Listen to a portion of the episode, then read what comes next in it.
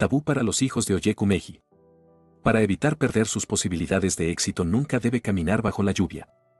Para evitar proteger su hogar después de la dispersión nunca debe utilizar ega, el pájaro de palma de ninguna manera. Nunca debe utilizar agua como parte de los materiales para alimentar su ori. Para evitar el fracaso proveniente de oraciones no respondidas. No puede usar mil pies para cualquier cosa y evitar el fracaso en los negocios. Para evitar el fracaso en la empresa o negocios no debe utilizar hojas o papel de lija.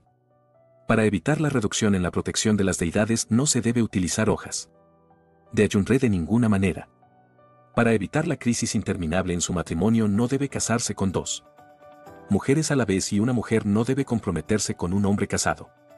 Para evitar tener hijos Abiku no debe comer pescado.